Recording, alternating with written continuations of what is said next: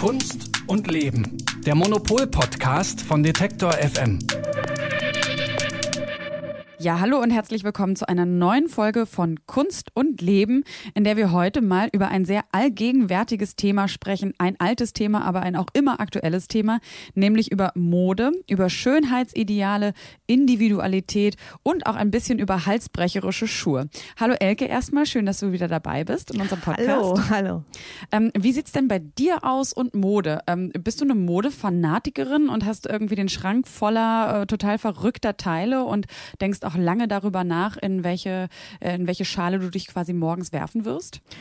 Ähm, leider habe ich überhaupt nicht den Schrank voller verrückter Teile, die ich total toll finde. Ähm, äh, deswegen denke ich morgens umso länger nach, was ich denn eigentlich anziehe. Nee, ich bin gar nicht so eine Modeexpertin. Ähm, ich habe das einfach im Laufe der Jahre, wo ich so im Kunstbetrieb unterwegs bin, mir natürlich auch so drauf geschafft, fast drauf schaffen müssen, weil es einfach so viele äh, Überschneidungen gibt zwischen Kunst und Mode und weil man auch, wenn man da unterwegs ist, ähm, halt auch immer angeguckt wird, so was hatten die an. Mhm. Und ähm, deswegen braucht man schon so eine Art Uniform oder so, so, äh, dass man weiß, okay, das sind jetzt so Sachen, in denen fühle ich mich wohl und das ist gar nicht so einfach, die zu finden. Ja, und zum Thema Mode haben wir hier im Podcast und auch ihr im Heft äh, mal ganz entgegen dem Klischee, dass Mode ja ein Frauenthema ist, in dieser Folge äh, ganz viel den Mann im Fokus und eben auf dem Heft, auf dem neuen Heft sieht man ihn auch schon, den neuen Mann und ihr schreibt daneben Update Mann, denn da hat sich ja so einiges verändert in der Modewelt, oder? Also es ist, ist die Modewelt männlicher geworden, würdest du sagen? Nee, aber die Männer in der Mode sind anders geworden. Also es geht uns eigentlich in diesem ganzen Schwerpunkt über Mode ähm, darum, was kommt eigentlich nach dem Macho und was kommt nach so diesen normativen heterosexuellen Geschlechterrollen. Und dazu passt halt diese eine Geschichte über die neuen Models und den, den neuen Männertyp. Dazu passt aber zum Beispiel auch Klaus Richter. Das ist ein Künstler, den wir immer mal wieder fragen, ob er für uns die schönsten Entwürfe des äh, Frühjahrs und in, in dem Fall des Herbstes bespricht. Und was äh, ich an Klaus Richter so toll finde, ist, dass er eben über diese Gendergrenzen hinweg eigentlich so einen ganz eigenen Blick auf die Mode hat und sich selber dann so immer in auch weiblichen und auch männlichen Rollen imaginiert und das wie so ein theatralisches Spiel eigentlich auffasst, die Mode. Wir starten gleich in diesen Podcast. Vorher ein kurzer Hinweis unseres Werbepartners.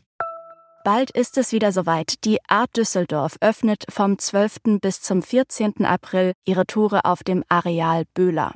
Mit dabei sind 105 Galerien, die eine Mischung aus aufstrebenden Talenten und etablierten Künstlern präsentieren. Die Messe untermauert ihren Anspruch an Diskursivität, Innovation und das Aufgreifen aktueller Themen durch ihren kuratorischen Ansatz und die gezielte Gestaltung ihrer Sektionen und Fokusthemen. Ihre Themensetzung und das Rahmenprogramm tragen dazu bei, dass die Messe auch weiterhin ein Ort des Austausches, der Debatte und des Kunsterlebens bleibt. Die Fokusthemen 2024 sind Photography und Identity, Retromania und Future Bodies. Unter dem Projekt Change Presented by E.ON werden in Kooperation mit der E.ON Stiftung Arbeiten zum Thema Transformation und Nachhaltigkeit ausgestellt.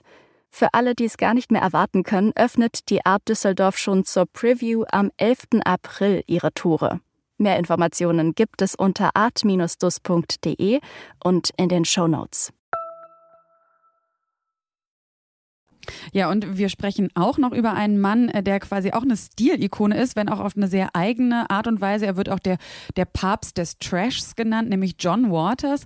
Den hat ein Kollege zum Interview getroffen. Und von John Waters hören wir in dieser Folge, aber eben auch von Klaus Richter. Aber zuallererst, Elke, schauen wir mal auf die Modekollektion, die ihr im aktuellen Heft abgedruckt habt. Bitte widmen Sie Ihre Aufmerksamkeit unserem Werbepartner. Sie hören gerne Kulturpodcasts? Dann könnte Sie auch der neue Podcast vom Städel Museum interessieren.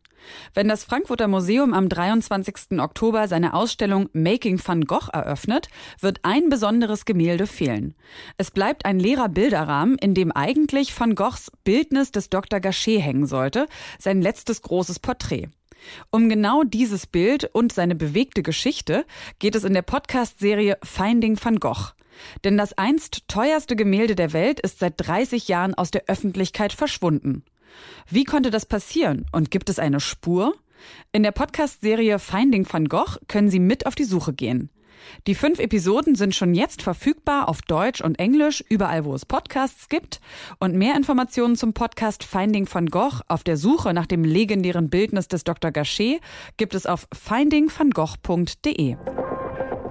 Elke, bevor wir jetzt über die konkrete Herbstmode äh, zu sprechen kommen, ähm, sprechen wir erstmal über denjenigen, der sie für euch kritisiert, nämlich über Klaus Richter. Du hast gerade schon ähm, ein bisschen was erzählt von ihm, dass ihr ihn häufiger anfragt, wenn es um äh, Kommentare zu aktuellen Kollektionen geht.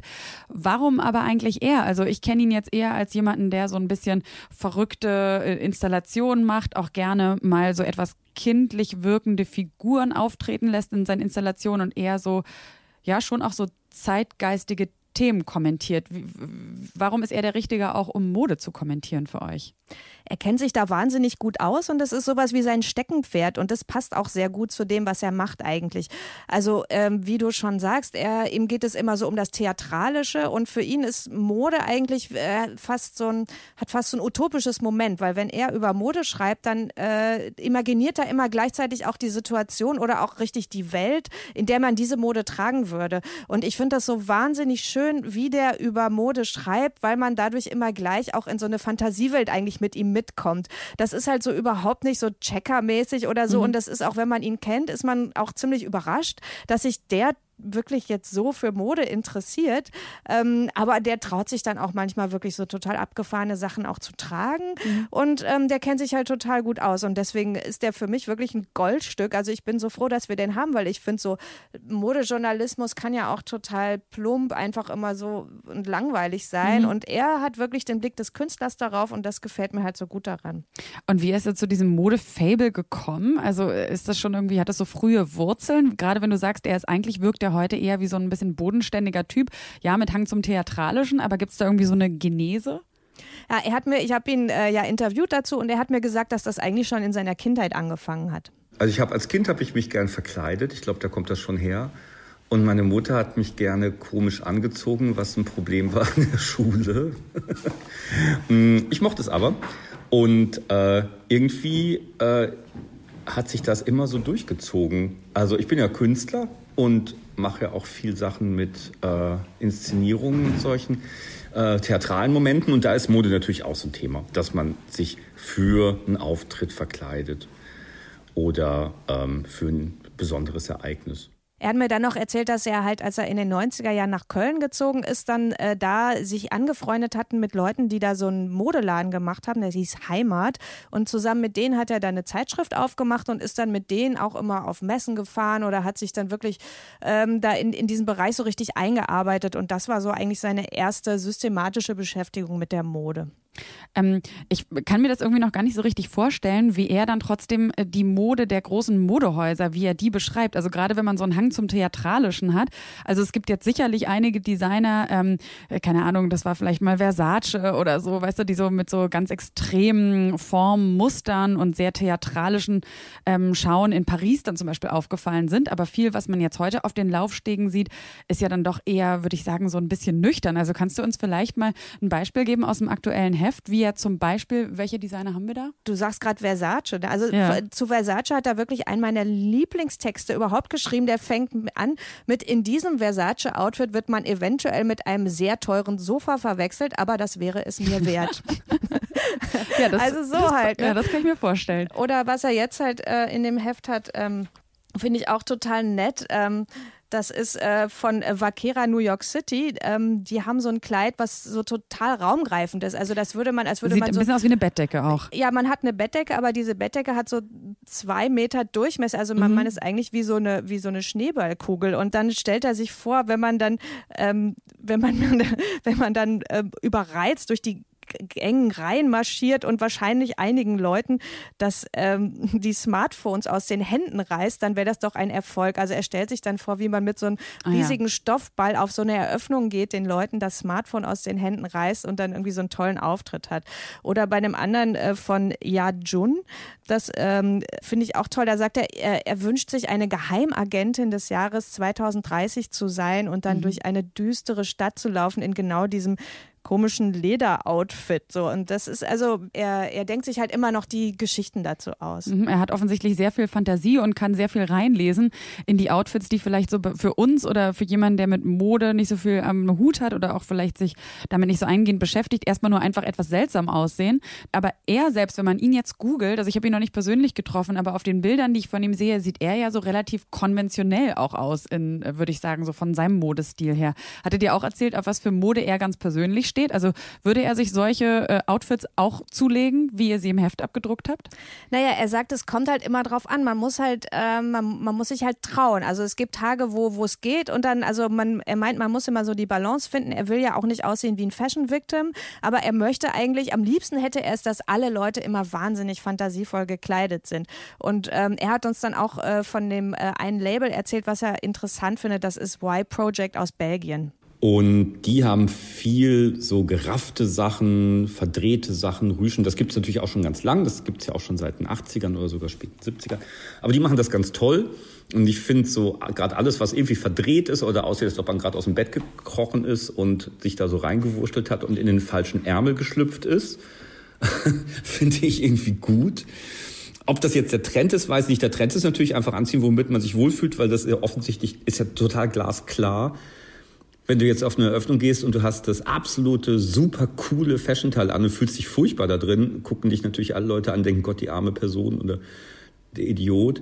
Und wenn man einfach eine Jeans und ein T-Shirt anhat und damit aber irgendwie sich extrem cool fühlt, ist das natürlich absolut die erste Wahl. Also schwer zu sagen. Ich, äh, wenn ich mir aussuchen dürfte, kreuz und quer verdreht, den Kopf aus dem Ärmel und das Bein aus dem aus dem Kopfausschnitt. Und äh, wenn ich aber irgendwas sagen sollte, einfach morgens anziehen, hinstellen und gucken, ob man damit sich wohlfühlt. Ich habe eben auch Tage, wo äh, Jeans und T-Shirts beste sind. Ja, es gibt ja auch so ein Klischee von, vom Künstlerlook oder auch vom Architektenlook, also von irgendwie so, so ein kreativer Look. Im Moment, glaube ich, würde ich sagen, auch beobachte ich auch in Neukölln, wo ich wohne, ist es überwiegend schwarz. Also es ist jetzt irgendwie total angesagt, komplett wirklich von Kopf bis Fuß, von Mütze bis Schuh sich in schwarz zu kleiden. Was sagt er dazu? Na, ich habe ihn auch gefragt, wie sehen eigentlich die Künstler aus? Und er meinte, ähm, äh, beziehungsweise wie sieht die Kunstszene aus? Das muss man ja auch nochmal unterscheiden. Und er meinte, ja, man sieht das schon, die sind ein bisschen schicker. Also ich selbst äh, würde sagen, es ist, äh, also dieser schwarze Look ist ja schon seit Jahrzehnten, dann auch noch irgendwie, dann am besten noch eine dicke schwarze Brille dazu. Das mhm. ist ja so auch so einen intellektuellen Look. Genau. Interessant finde ich zum Beispiel, dass die Galeristinnen auch immer sehr hochwertig gekleidet sind, aber nicht zu auffällig, weil sie ja den Sammlerinnen den Vortritt lassen müssen. Also eine Galeristin darf nie zu auffällig sein, weil dann, dann wären die Sammlerinnen sauer. Mhm. Ähm, also der, jedenfalls innerhalb der Kunstszene ist dann ja auch nochmal so eine Abstufung. Und, ähm, und er sagt dann halt, ähm, das ist jetzt aber auch nicht so spektakulär ist ja eine Blase, ist ja eine kleine Welt und äh, das kann schon sein, dass das dazu führt, dass man sich so ein bisschen schicker macht. Also mh, hm, klar, jetzt im Vergleich zur Einkaufspassage, Einkaufsstraße am Samstag ist wahrscheinlich eine Eröffnung schon ein bisschen schicker, aber was da überall wie, da nehme ich mich ja nicht von aus, da bin ich ja selber mit dabei, äh, ist natürlich so das, was wir jetzt überall sehen, dass alles schon auch sehr gleich aussieht. Also du hast halt wenig Leute, die ähm, das auch hinkriegen, was ein bisschen Verrücktes auch gut anzuziehen, weil man will ja auch nicht aussehen wie äh, der verrückte Zirkusclown, das wird ja auch dann ein bisschen in die Hose gehen. Ja, Zirkusclown, also da hat er noch eine schöne Geschichte zu erzählt, wie er sich nämlich äh, in so bestimmte Schuhe verliebt hatte. Die sind, äh, das war eine Kooperation von Matthew Williams mit Nike und die waren dann so limitiert. Das heißt, man, äh, man konnte die auch nur übers Internet bestellen und so und er hat das dann irgendwann geschafft und das erzählt er uns hier. Also ist es halt, das wird dann halt alles verknappt und verkürzt. Normalerweise mache ich bei sowas nicht mit und da aber ging es nicht anders und ich habe es dann wirklich geschafft, diese Schuhe zu bekommen für gar nicht so teures Geld, aber mit viel Nervenfolter, bis sie dann hier waren. In meiner Größe sogar. Und wenn man die anzieht, hat man aber plötzlich drei Schuhgrößen mehr, weil man diese Außenschuhe noch anhat, von denen man vorher gar nicht so ahnt, wie groß die sind und schwer.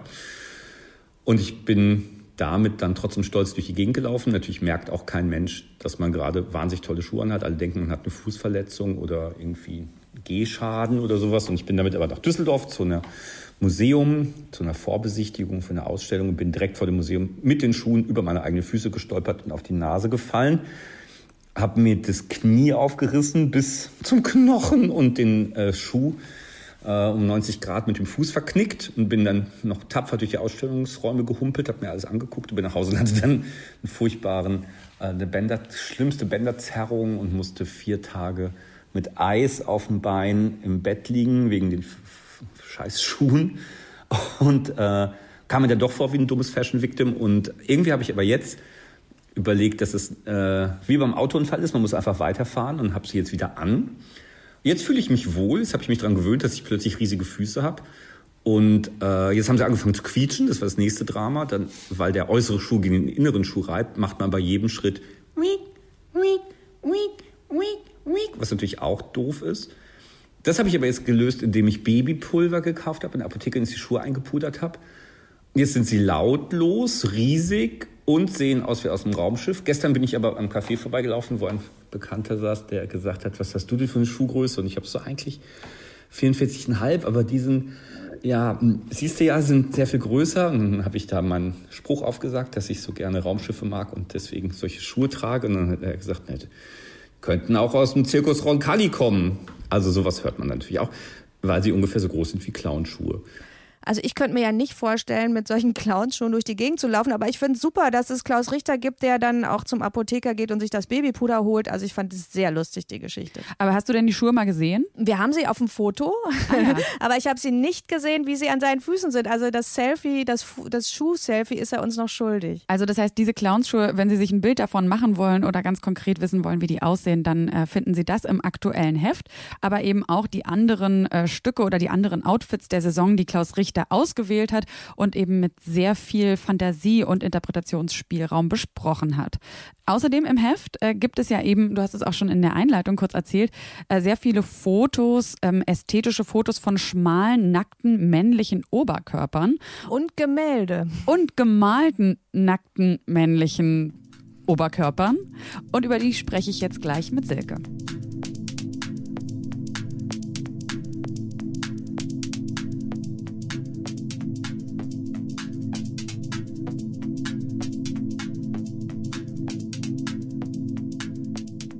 Ja, wenn wir über Mode sprechen, dann kommen wir ja auch gar nicht drum herum, natürlich auch über die Körper und über Schönheitsideale zu sprechen. Denn äh, Laufstege, das, was auf den Laufstegen passiert und Werbeplakate beeinflussen natürlich maßgeblich das, was wir als schön und attraktiv betrachten. Hauptsächlich sind es Frauenkörper, über die in diesem Zusammenhang gesprochen wird. Und es gibt jetzt auch immer mehr Bewegungen, die versuchen, äh, da so ein bisschen was zu ändern, die nämlich vor allem in den sozialen Medien versuchen, darauf aufmerksam zu machen, dass Modelkörper relativ wenig mit der Realität zu tun haben. Und wir fragen uns, ob das bei Männern eigentlich genau das Gleiche ist. Also schließlich werden ja auch bei männlichen Models deren Körper bewertet. Und da scheint es jetzt gerade so einen kleinen Shift zu geben, denn lange galt so der männliche Idealkörper als sehr muskulös. Aber es scheint sich jetzt äh, in eine andere Richtung zu verändern. Man sieht immer mehr androgyne Models. Und dazu trägt natürlich auch bei, wer die männlichen Models für die internationalen Modenschauen auswählt. Und genau darüber spreche ich jetzt mit Silke. Hallo Silke. Hallo. Äh, gibt ja bei euch im aktuellen Heft ein Interview mit der sehr bekannten Modelagentur-Inhaberin Eva Gödel. Die hat die Agentur gegründet Tomorrow is Another Day und die ist gerade total gehypt. Warum? Was macht sie so anders als die anderen? Also Eva Gödel ist Model Scout und Inhaberin einer sehr großen, wichtigen äh, Modelagentur. Sie macht das seit 2002. Ursprünglich war das sogar ihre Abschlussarbeit in ihrem Grafikdesign-Studium. Das geht noch viel länger zurück.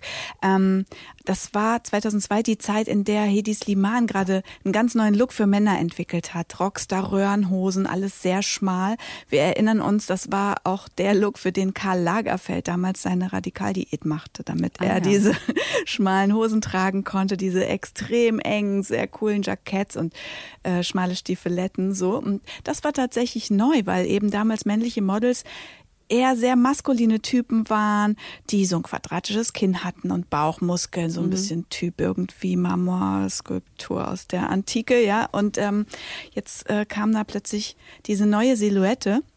Eva Gödel sah das als Gegenmodell und vermittelte unter anderem eben an Hedi Sliman diese äh, Laufstegmodels. Sie spricht die Jungs auf der Straße an, mhm. in Einkaufsstraßen, wo viel los ist und sie folgt ihnen und dann geht sie so ein bisschen um sie herum und guckt sich im Profil an und wenn das immer noch alles für sie stimmt, dann spricht sie die an und ähm, so kommen eben Leute, die überhaupt nicht sich selber in so einem Kontext vielleicht sogar mhm. bisher reindenken konnten, äh, eben dazu plötzlich eben auf, auf den Lauf stiegen und in den Kampagnen der großen Modehäuser inzwischen abgebildet zu sein und präsent zu sein. Also es sind ganz häufig nicht die klassischen Schönlinge, ich glaube, das kann man sagen. Nochmal, um das so zu greifen, was würdest du sagen, braucht ein Mann, damit er potenziell von Eva Gödel angesprochen wird und was darf er auf keinen Fall haben?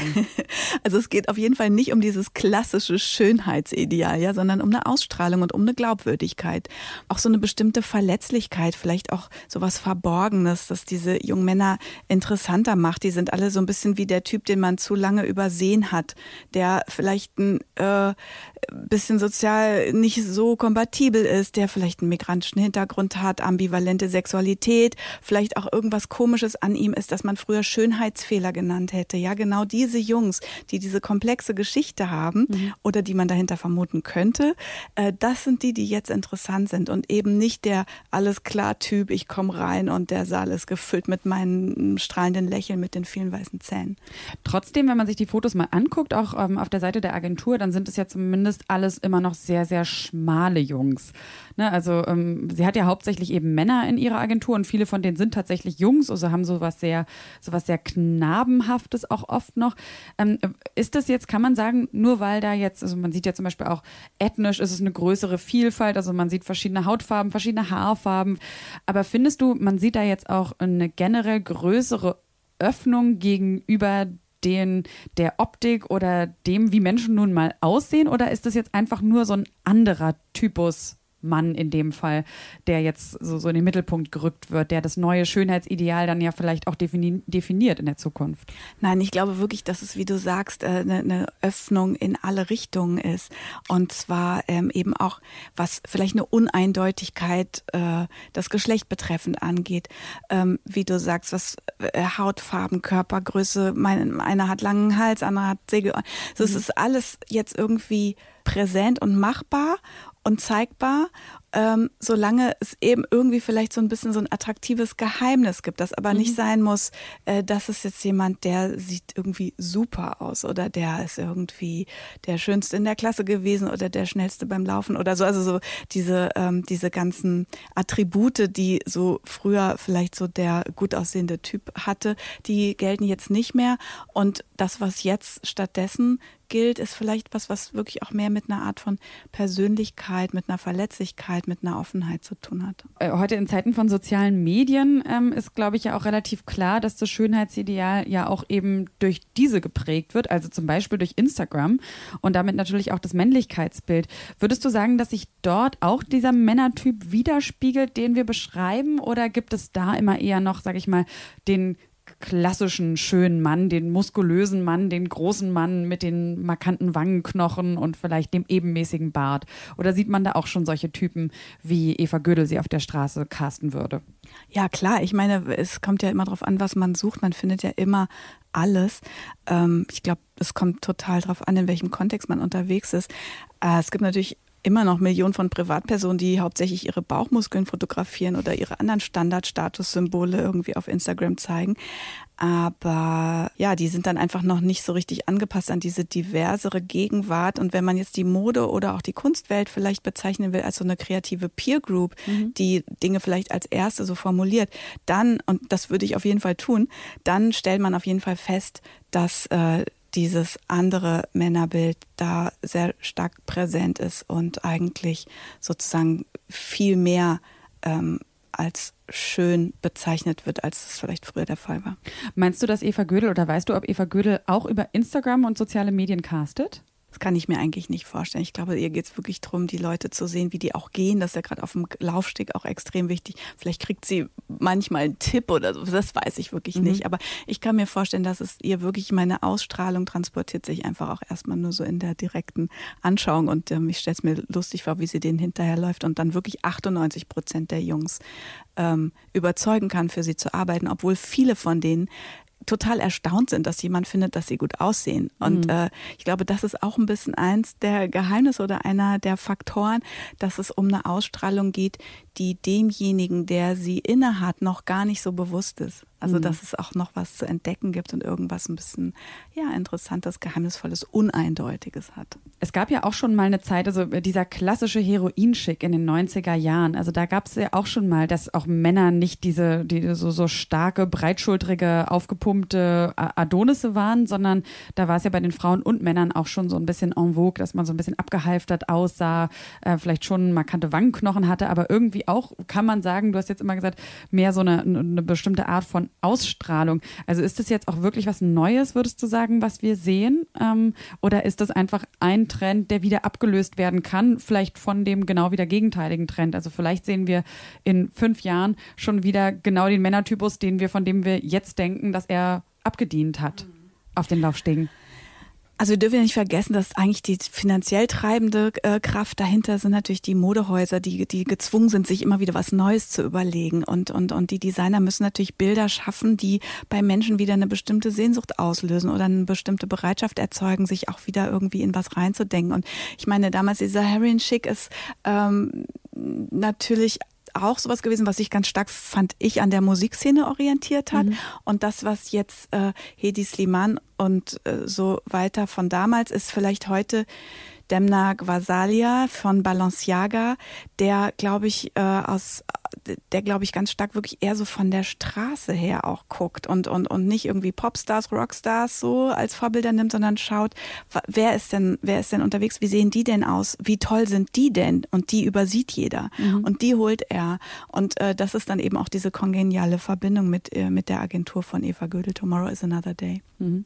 Da kann man ja fast sagen, dann hat es ja fast eine kulturell-gesellschaftliche Bedeutung auch. Also wenn jeder Einzelne, also einfach alleine mal die Erfahrung, ich bin jemand, der nicht eigentlich dem klassischen Schönheitsideal entspricht und ich werde aber für schön empfunden und mein Look ist vielleicht auch total in Ordnung, dann sind das vielleicht einzelne Personen, die natürlich aber in ihrem eigenen Umfeld und Kreis damit wahrscheinlich ja schon so eine Art Signalwirkung haben. Also wenn dann auch die Klassenkameraden zum Beispiel sehen, ach okay, wow, hätte ich, der ist jetzt eben nicht der klassische Schöne und äh, der darf solche Jobs machen, wo es ja schon eben noch um Ästhetik und Schönheit geht, dann ist es ja vielleicht für viele andere auch so ein so ein mutmachendes Gefühl auch. Also, dass sich vielleicht generell ein bisschen die Grenzen aufschwemmen zwischen schön, hässlich, attraktiv, unattraktiv.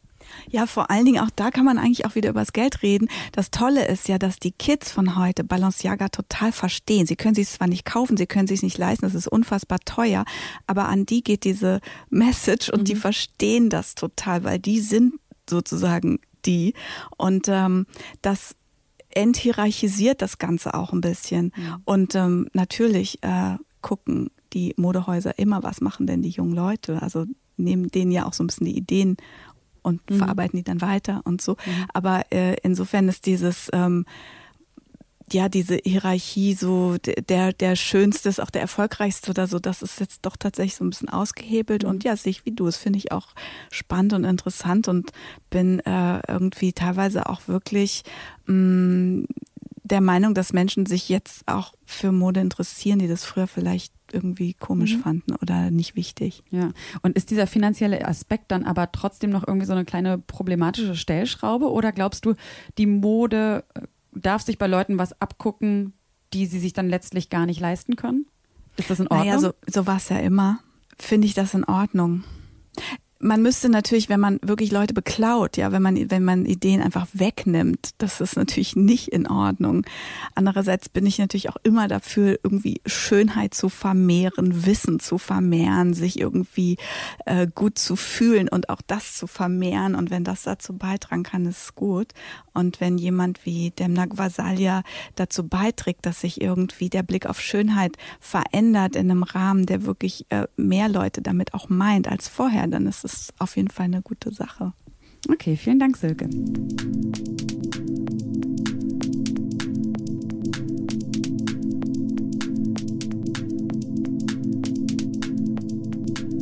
Ja, und wenn man schon über Schönheit und Mode spricht, dann dürfen natürlich auch nicht Modesünden und der Trash fehlen. Ich meine, die 90er Jahre waren irgendwie ein ganzes Jahrzehnt, in dem es ja, äh, würde man sagen, wahrscheinlich auf den Laufstegen auch sehr trashig zuging, aber nicht nur dort, sondern auch in der Musik, in der Kunst, in der, im Film. Und dazu hören wir quasi gleich den Papst des Trash, den sogenannten, nämlich den Regisseur John Waters. Und dafür, Elke, bist du nochmal zu mir hier hinten ins Archiv gekommen. Ähm, ich würde erstmal von dir gerne wissen, wie kam es denn zu einem Interview mit so einer Legende? Also den kriegt man wahrscheinlich auch nicht alle Tage ran für ein Interview, oder? Na, wir kriegen ihn natürlich, nein. nee, unser, äh, unser Filmautor Daniel Kurtenschulte war in Locarno und John Waters hat in Locarno einen Preis für sein Lebenswerk bekommen und deswegen konnte er ihn da abgreifen. Und ähm, Daniel ist ein alter Fan von John Waters, kennt natürlich auch die ganze Filmografie rauf und runter und die beiden haben ein wahnsinnig entspanntes und lustiges Gespräch gemacht, was wir dann jetzt auch abdrucken konnten. Viele Filme auch damals wurden ja erstmal sehr kritisch beäugt. Er hat aber auch totale, so eine richtige Liebe Liebhaberschaft und äh, ist natürlich auch einfach, wenn man ihn sieht, eine totale Stilikone. Ist ihm denn eigentlich bewusst oder versteht er, warum er auch so viele Filmemacher nach ihm so massiv beeinflusst hat? Also warum auch so viele versucht haben, seinen filmischen Look nachzuahmen? Äh, ja, auf jeden Fall. Ähm, er sagt nur, er kann diese Filme eigentlich nicht leiden. A lot of the times the movies that the critics say are John Waters hate those movies. I don't say it okay. well, because they're too obvious. They're just so yes, obvious. It has something disgusting in it or a drag queen or you know. So, but um, I don't think that I've influenced one particular director, but I think I've generally made subjects more you can get away with doing humor about them. I think I've yeah. helped with that. Ja, also ich glaube, das ist aber auch so, niemand mag seine Epigonen. Also John Waters hat hier gerade gesagt, er mag das eigentlich nicht und äh, er findet, dass, ähm, ähm, dass die eigentlich immer ziemlich lasch sind im Verhältnis zu dem, was er selber macht. Ähm, was ist denn so legendär an seinem Stil und an dem Look seiner Filme? Also ich denke jetzt zum Beispiel an Cry Baby, das ist ja mit Johnny Depp so ein bekannter Film, wo er so, so ein bisschen, das ist quasi wie so, eine, so ein Mocking of, äh, von Grease. Also so, der spielt ja auch sehr mit diesen 50er Jahre Klischees. Da sind die Schmalznocken nochmal so ein Tick schmalziger, als es bei Grease der Fall ist. Ähm, was sagt er selbst dazu? Also was glaubt er ist so stilprägend an seinen, an seinen Filmen? Ich glaube, das Entscheidende ist einfach auch so eine Technik, wie das gemacht war. Also es sieht halt aus, als wäre es faktisch ein Amateurvideo. Das ist, glaube ich, was auch was wir heute ist es ja relativ weit verbreitet. Aber als er angefangen hat 1972 eigentlich mit Pink Flamingo, das ist ja der Film, mhm. in dem Divine die Scheiße gegessen hat. Also das ist, glaube ich, so die große Geschichte, womit das anfing.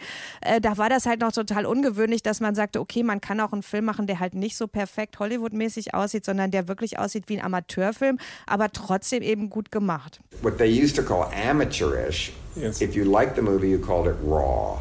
If you didn't, you called it amateurish. It's the same thing. You didn't know what you were doing, but you stumbled through it, and it had a primitive look where people saw Pink Flamingos. They thought it was real. They thought it was a documentary. There was a snuff movie. That that was us, and we lived in that trailer. People believed that, which was so bizarre.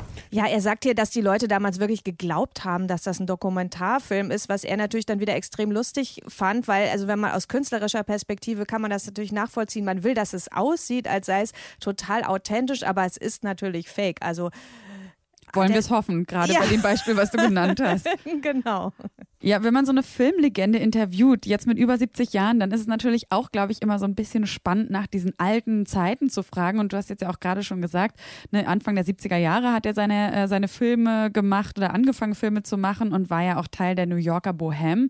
Und wir haben ja auch schon in einer Podcast-Folge hier mal über diese Zeiten gesprochen, ähm, also primär anhand des Lebens von Robert Mapplethorpe. Und das ist ja auch die Zeit der glamourösen Drag Queens, wie eben Divine in dem Film Pink Flamingo, aber natürlich auch auch die Zeit der radikalen nackten Körper, auch von Sex in der Kunst. Und äh, zum Beispiel in dem Film Blowjob von Andy Warhol wird es ja auch sehr explizit behandelt. Ähm, weißt du was über das Verhältnis von John Waters und Andy Warhol? Waren die so auch Buddies? Und wie, fanden, wie fand John Waters Andy Warhols Filme? Also ähm, John Waters hat erstmal erzählt, äh, wie er äh, ihn getroffen hat. I saw all the movies before, and then when he got shot, he didn't want to meet a new gang of lunatics, believe me. But then when Pink Flamingos became successful, Fran Lebowitz and Glenn O'Brien took me for the meeting with Andy at the factory, and I brought Divine, and Candy Darling was there, and it was the mm. meeting of all of us. And he hid in the closet mm. until it was over, and then came out, and then just said to me, "Why don't you make the same movie again?" And then offered to pay for Female Trouble, which mm. I was amazed by, but I'm glad I didn't do it because there would have been Andy Warhol's Female Trouble. But certainly. Yes, and he was very supportive of Divine. And I knew Paul, even though our politics could not be more farther apart, even mm. to this day. Mm-hmm. Um, but I did know them, and certainly they were huge influences on me. In my new book, I have a whole chapter about Andy. Also offensichtlich war Warhol damals extrem zurückgezogen. Äh, das war schon nachdem er angeschossen worden war. Der hatte eigentlich keine Lust, irgendwelche weiteren Verrückten in sein Leben zu lassen. Hat sich erstmal im Schrank versteckt, als John Waters mit seinen Freunden, unter anderem Divine, dann äh, die Factory besucht hat. Aber dann äh, ist er doch rausgekommen und hat dann gesagt, hey, lass uns doch äh, einen Film von dir einfach nochmal drehen. Genau, also Andy Warhol wollte Female Trouble, also einen Film von John Waters, einfach nochmal drehen mit ihm zusammen. Das hätte für John Waters natürlich geheißen, dass er wahrscheinlich viel berühmter geworden wäre, aber dann hätten auch alle gesagt, ach, Female Trouble, ist es doch der Film von Andy Warhol. Mhm. Und da hatte okay. halt äh, John Waters keine Lust drauf.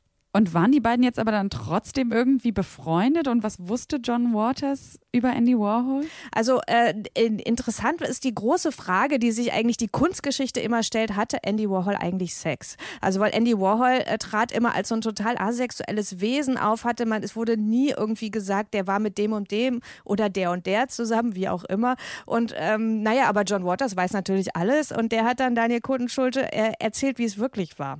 I think he was. He had boyfriends. Mm-hmm. Mm-hmm. He just wasn't public about it. And I think he was nervous about it. I think he was nervous to be emotionally vulnerable to anybody. That's yes. why he wanted to be a mirror and be all that kind of stuff. But he did have boyfriends. Jed Johnson was his boyfriend. He had a lot of boyfriends. Mm-hmm. So, um, and nowadays, and Jed never talked either, which I, you know, he was killed in that airplane crash in the TWA Flight 800. None of his real boyfriends ever talked, which I like. Mm-hmm. That they were, because he wouldn't have wanted them to. Und zwar hat er gesagt, ja, Andy Warhol hatte seine Boyfriends, der hat, wollte nur nicht darüber reden, weil er äh, emotional so verletzlich war und er mhm. wollte nicht, dass die Leute sich dann den Mund darüber zerreißen und das irgendwie kommentieren, mit wem er jetzt schläft. Deswegen hat der damals seinen Boyfriends gesagt, äh, ihr, dürft, ihr dürft das auf keinen Fall weiter verraten und deswegen weiß es jetzt John Waters, aber wir wissen es nicht. Ja, aber jetzt ja schon. Jetzt, jetzt hat er es uns ja ausgeplaudert. genau. Wir haben ja auch schon in der Podcast-Folge zu Robert Mapplethorpe und seinen SM-Fotografien darüber gesprochen, dass vieles, was noch damals total skandalös war, wir heute total gewöhnt sind oder zumindest, ähm, ja, dass uns das nicht mehr so aufstößt und dass solche Art von Bildern und Videos auch überall und ganz leicht verfügbar sind. John Waters hat ja auch mit Pornografie durchaus gespielt in seinen Filmen. Was sagt er denn zu dieser Entwicklung, dass das heute eben alles so normal ist? Ich glaube, für ihn ist das auch so eine Art Abstiegsgeschichte, wenn ich das richtig verstehe. Pornography then had stars and had a system, and it was it was breaking a law that you you had never seen before. Now it's free online. You just type in any sex act, and it comes right up for free. So the mystique of it has gone. It's too easy to jerk off now. It used to be harder. And you had to go to a theater to do it and risk all that. And then video That's the reason video caught on, so everybody could jerk off at home. Also was er da ja eigentlich sagt, ist, dass es früher äh, im Porno ja auch richtige Stars gab. Es gab ein ganzes Pornosystem und ähm, er sagt, naja, heute ist es eigentlich viel zu leicht geworden, sich einen runterzuholen. Also das fand ich auch eine sehr lustige Aussage. Ähm, aber natürlich ist es für einen wie ihn, der auch im Porno gewissen Glamour ja auch gesehen hat und auch produziert hat, ähm, ist es natürlich schade zu sehen, dass es jetzt wirklich so total gar nichts mehr bedeutet.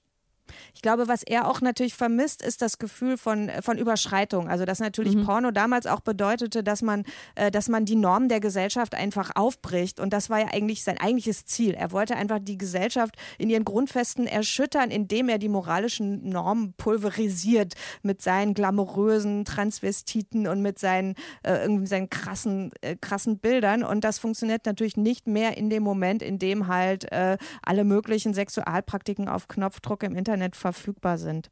Ja, und wenn wir über John Waters reden, wir haben am Anfang auch gesagt, ähm, äh, dieses Zitat über ihn benutzt, was man überall liest, er ist der, der Papst des Trash.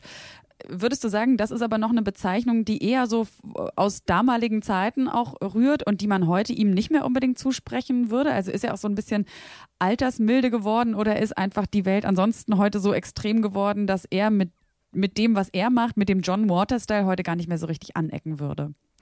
Ich glaube, wenn man sich die alten Filme anguckt, hat das durchaus noch so ein Potenzial. Also ich meine, so leicht geht es dann doch nicht runter. Mhm. Und äh, aber das Schöne bei ihm ist ja, dass er, äh, dass man auch dieses Papst mal betonen könnte, weil er einfach so wahnsinnig elegant dabei rüberkommt. Er ist halt einfach so ein totaler Dandy mhm. und äh, gleichzeitig äh, macht er halt diese krassen Sachen und das finde ich eigentlich eine ne, ne total tolle Kombination, also bis heute. Das heißt, äh, du würdest dir auch sein Buch zulegen. Ich glaube, er hat jetzt gerade ein Buch geschrieben.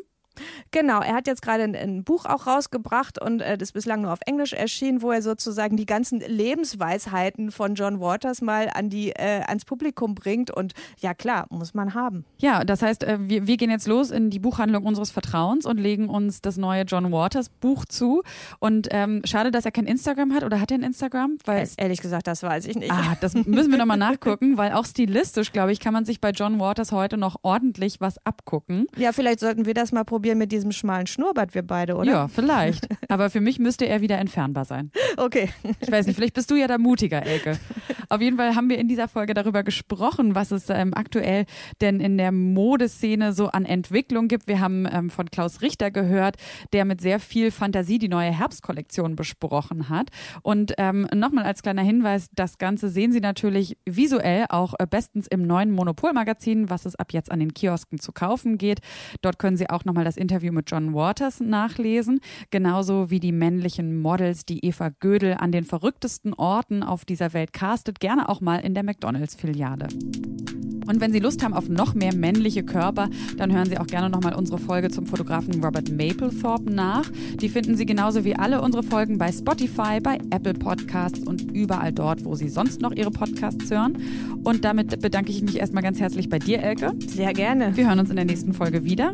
Ich bin Sarah Steinert. Die Redaktion für diesen Podcast hat meine Kollegin Eva Moorlang und ich freue mich, wenn wir uns auch im nächsten Monat wiederhören. Und bis dahin machen Sie es gut. Kunst und Leben, der Monopol-Podcast von Detektor FM.